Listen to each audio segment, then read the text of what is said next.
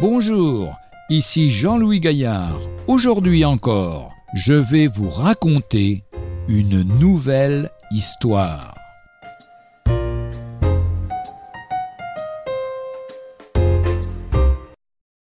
Dieu accomplit ses promesses.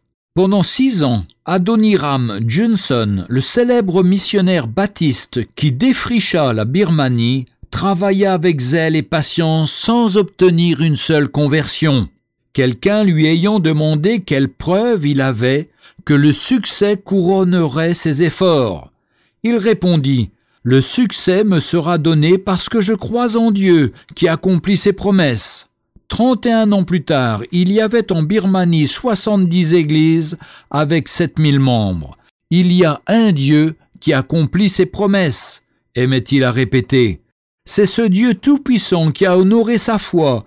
Il honorera aussi la nôtre si nous nous fondons sur cette parole de la Bible.